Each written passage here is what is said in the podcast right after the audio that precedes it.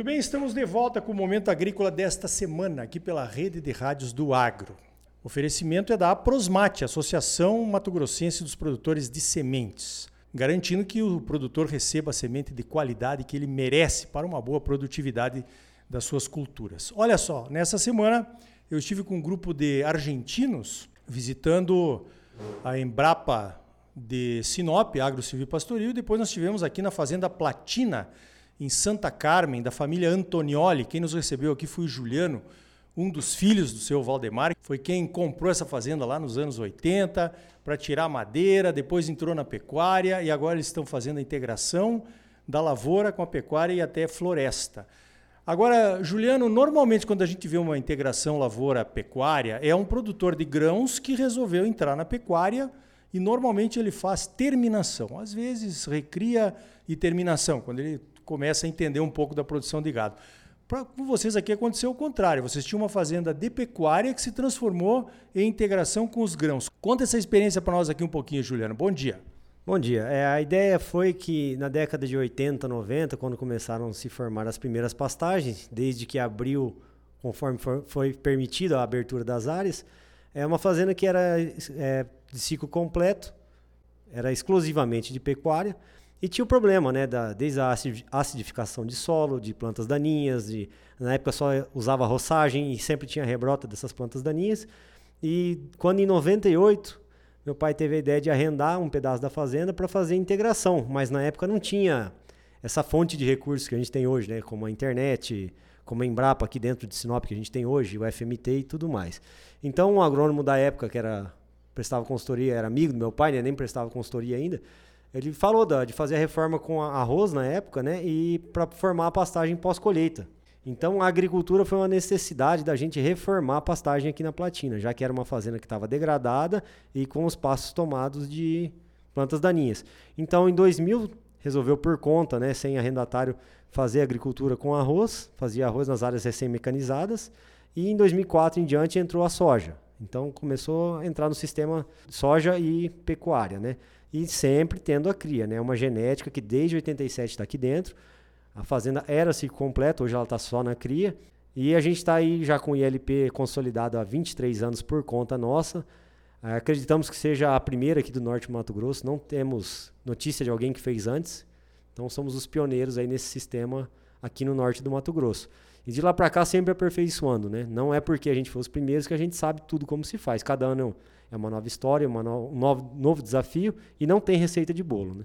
Sim, não tem. Parabéns pela organização aqui da Fazenda. O Juliano nos recebeu muito bem, mostrou os números da pecuária, da cria, né? Mostrou da soja, mostrou do milho, altas produtividades, boas lucratividades, em anos melhores, anos piores, né?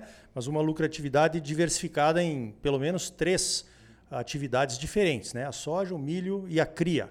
Agora, neste momento, Juliano, por conta do, do preço da arroba, tem muito produtor sair, querendo sair da cria, porque o bezerro está muito barato. E, e, como é que é essa história? E vocês saíram, vocês fizeram ao contrário, né? Saíram do, da terminação para ficar na cria. Isso, como é que está a lucratividade da cria nesses dias aí? É, não é que a gente saiu da terminação, né? A gente sempre teve cria aqui, né? Era ciclo completo. Aí, quando a gente pegou e percebeu que o mercado de bezerro quando um ciclo pecuário acontece a cada sete anos, em média, quando o ciclo começou a inverter o passado, que o bezerro começou a ser valorizado, a gente comprava bezerro também para incrementar rebanho. É, a gente resolveu então focar na cria, já que a gente tem uma base genética muito forte, a gente tem um gado conhecido na região, e que como a gente está em cima da, do asfalto, como a gente diz, perto da cidade, a gente está numa posição privilegiada também para quem compra, já que as fazendas de cria estão ficando cada vez mais longe da, do centro da BR-163. Então foi que a gente virou a chave para ficar só em cria, para ter um número maior de matrizes e fazer um volume maior de bezerro. Isso possibilitou também a gente fazer um leilão próprio, que a gente faz em janeiro, e agora também tem um novo projeto junto com o Rancho da Matinha, que a gente está recebendo os embriões que vêm lá de Uberaba, para a gente colocar nas nossas vacas usarem como receptoras. E futuramente a gente fazer um mercado de genética também, já que a gente está sendo parceiro de umas fazendas que mais comercializam genética no Brasil. E o que eu tenho a dizer para o pessoal que fica é, indo e vindo da cria na roupa, que a cria ela não serve para especulação. A cria é um estilo de vida, né? Eu costumo dizer. A cria ela está na fazenda. A fazenda tem que ter a vocação para a cria. Tanto que nos momentos de baixa, A gente vê muita gente liquidando plantel e é o momento que a gente entra investindo. Então, é muito fácil você ver todo mundo querer virar pecuarista quando a arroba está em alta. E a gente, pelo contrário, né? A gente tenta intensificar a nossa produção na baixa, já que está mais barato você adquirir matrizes. Vendo assim que a fêmea é a primeira que sofre com o problema da, da baixa da arroba. Ela perde o ágio, ela entra até em deságio. E a gente consegue comprar fêmeas no mercado para compor plantel, fêmeas de desmama, com um preço abaixo do custo que a gente tem para desmamar uma fêmea aqui. Então, eu vejo a baixa da arroba, como sempre aconteceu, acontece há mais de 70 anos, como um momento de oportunidade para quem quer iniciar na pecuária. Legal, olha os conselhos aí, hein? Uma fazenda de pecuária que se transformou em integração com lavoura e, a, e pecuária, claro. Agora, Juliano, vocês têm uma preocupação muito grande com a cobertura do solo, né? a qualidade das pastagens que nós vimos aí. E você faz um negócio que nós vimos lá na Embrapa e vimos ao vivo aqui na, na, na propriedade, aqui na, na Fazenda Platina, que é aquele mix de cultivos para melhorar mais ainda a qualidade do solo. Conta isso para nós aqui, para os nossos ouvintes. É, isso a gente já tem visto, a Embrapa já mostrou em vários trabalhos, como lá em Tiquira, que fazem com braquiária com feijão, feijão calpi, sistema Itiquira.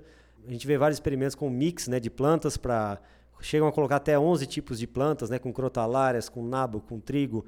E a gente, como é uma fazenda que tem pecuária, a gente enxergou esse mix de plantas como uma oportunidade também, além de fazer a rotação de cultura, fazer um reequilíbrio do solo, a gente colocar variedades, plantas que tenham a vocação forrageira, já que a gente tem a pecuária. Então a gente fez uma mescla aqui com braquiária, milheto, trigo morisco, nabo forrageiro e o feijão guandu, sendo plantas que vão descompactar o solo, reciclar nutrientes e vão também é, equilibrar a matéria orgânica, né? ter incremento de matéria orgânica, que isso eu entendo que é o maior desafio da agricultura. Já que a gente pode comprar químico, pode comprar adubo, a gente pode comprar tudo nas revendas, só que a gente não pode comprar a matéria orgânica. A gente tem que produzir ela. Então a gente já tem aí uma média maior do que a maioria da, das fazendas que trabalham só com agricultura ou só com pecuária dos nossos índices de matéria orgânica. E a gente vem trazendo um mix para fazer esse, essa quebra de monocultura, seja ou de pastagem ou de sistema soja-milho, a gente fazer um soja e em vez de fazer milho fazer esse mix, para depois no outro ano voltar soja nessa área. Então a gente quer fazer esse mix aí para ter mais tipos de raízes, para ter reequilíbrio de solo e ter aumento de matéria orgânica. Além de tudo, ter o gado usufruindo dessa cobertura de solo, né? Não é apenas jogar ela no chão, fazer massa e passar glifosato. A gente aproveitar ela também e transformar em carne. Muito bom lá. Eu vi que o gado já pastejou a primeira vez, né? Saiu agora, vai entrar daqui uns dias de novo. Algumas dessas plantas já se foram, por exemplo, o nabo forrageiro, o feijão guandu, né? Mas a braquiária vai dominar isso agora e vai permitir essa manutenção da, da, do gado na pastagem por, por mais tempo durante a seca. Agora, outra coisa que vocês estão fazendo aqui é o feno. Como é que o feno entrou nessa história toda aí? Bom, o feno foi é aquela história, né? Com o limão a gente fez a limonada, né? Meu sogro sempre trabalhou com, com feno, com fenação. E aqui a gente tem, a, conforme a gente foi investindo na estrutura de solo, a gente tem solos muito férteis, né? E a cada três anos as pastagens a gente não procura tirar ela da perenização para voltar ao sistema da soja, para evitar a monocultura da pastagem. E como nossos solos estão bem corrigidos, a gente está tendo um excesso de forragem aqui na fazenda e as vacas não estavam dando conta de baixar o capim, né? Que a gente vai voltar soja nessa área e vai dificultar a entrada da plantadeira, vai ter excesso de palhada e vai consumir muito nitrogênio desse sistema. Então a gente teve a ideia de fazer um feno dessa braquiária para a gente diminuir o, a, o número de folhas, né, de matéria seca nessa área, aproveitar esse feno para recompor a alimentação no auge da seca, que aqui em agosto, setembro a gente começa a ter problema de forragem, então a gente vai ter esse feno estocado, além de ter uma sexta, né? Agora a gente fala uma sexta fonte de receita que a gente pode comercializar o excedente também. Já que a fazenda hoje ela comercializa soja, milho, bezerro, as vacas que não emprenharam vão pra, para o abate, a gente também, agora entrando no mercado de genética, junto com o Rancho da Matinha, vai comercializar touros também. E a sexta opção seria o feno, né? Então, a ideia do sistema não é só ter várias culturas, é ter várias fontes de renda também. Viram que legal? Em 10 minutos, quantas coisas nós falamos aqui, quanta oportunidade que tem nesse sistema integrado de produção. Certamente os argentinos estão muito bem impressionados, eles vieram aqui ver isso, né? Eles têm alguma coisa já lá na região onde eles plantam e uh, tenho a impressão que eles vão levar alguma sabedoria, algum conhecimento de volta lá para a Argentina, né? em benefício, é claro, dos produtores do mundo que querem ser cada vez mais sustentáveis. Juliana Antonioli, Fazenda Platina, aqui em Santa Carmen. Olha, parabéns para vocês. Excelente as tuas apresentações, o que nós vimos aqui. E obrigado pela tua participação aqui no Momento Agrícola. Bom, eu que agradeço, é uma honra receber vocês aqui, a turma da Argentina. É, como eu disse a eles, né, a gente não enxerga o argentino como um adversário, como a gente vê no futebol. Tive a oportunidade já de visitar a Argentina, são muito competentes no que fazem, é, estão passando por um momento difícil de seca, mas é quem tiver a oportunidade também, não conheça só o Mato Grosso, mas conheça o sistema de produção deles, que é muito legal também. E eu agradeço mais uma vez o espaço e a Fazenda Platina está sempre de porteiras abertas. Então tá aí. No próximo bloco você vai conhecer o novo patrocinador do Momento Agrícola, a Associação dos Produtores de Sementes de Mato Grosso, e como é que a Aprosmate trabalha junto com os seus associados para garantir a qualidade da semente que o produtor merece. Continue aqui conosco. Voltamos em seguida com mais Momento Agrícola para você.